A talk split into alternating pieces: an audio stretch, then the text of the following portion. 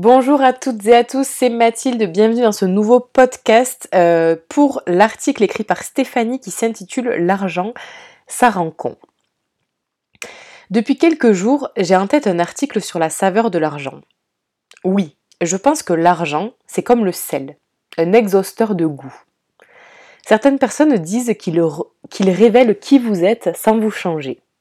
Je ne suis pas si sûre. Un con désargenté deviendra un salaud de riche. Blablabla. Voici ma petite association personnelle des sentiments exacerbés que l'on peut ressentir ou faire ressentir aux autres. Argent plus amour égale doute, suspicion. Argent plus réussite égale jalousie. Argent plus sexe égale sulfureux. Argent plus caritatif égale gentil. Argent plus extravagance égale vantardise. Argent plus indifférence égale arrogance. Pardon.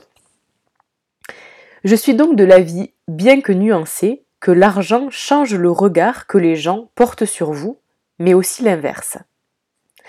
Nous nous adaptons en fonction du regard que les gens peuvent avoir sur nous, ou parce que notre propre éducation financière fait perdre une forme d'innocence. J'ai changé. Il m'a fallu changer pour pouvoir m'enrichir.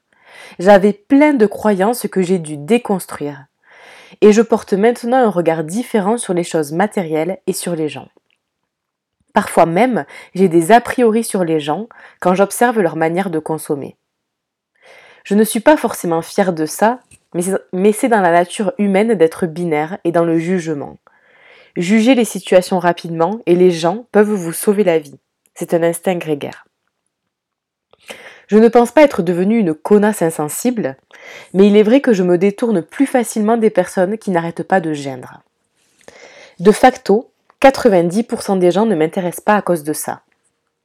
Certains penseront que je suis sans cœur et que quel que soit en quoi nous sommes riches, argent, force physique, intelligence, il est moral d'aider les plus démunis. Franchement, ça me fatigue.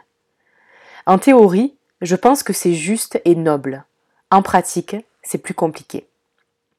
Les ONG ont changé leur paradigme depuis une dizaine d'années.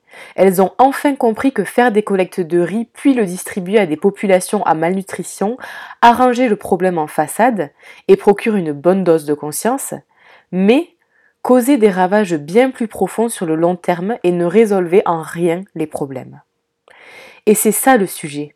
Je ne veux pas être une ONG des années 80-90 qui distribue conseils et argent pour se donner bonne conscience. J'ai déjà eu des débats houleux à ce sujet, POC Alexandre. Je sais qu'on ne me comprend pas vraiment. Je déplore le fait qu'on donne de la visibilité et beaucoup d'énergie pour agir sur le court terme. On valorise le fabricant de pansements plutôt que le chercheur qui essaye de trouver un antidote à une maladie. Je suis convaincue à la lumière de ma réalité même si c'est contre-intuitif. On doit juste arrêter d'agir sur du court terme, même si les conséquences sont désastreuses. Choisir de se concentrer sur le long terme, avoir la foi que les actions du présent apporteront quelque chose de plus grand avec de la patience. On ne fait pas d'omelette sans casser des œufs. Et quel est le rapport avec les gens? En ce qui me concerne, je refuse de côtoyer des gens où je semble plus engagé et motivé qu'eux. Je refuse d'avoir la foi à la place de qui que ce soit, que ce soit dans mes relations pro, avec mes clients, mais aussi personnelles.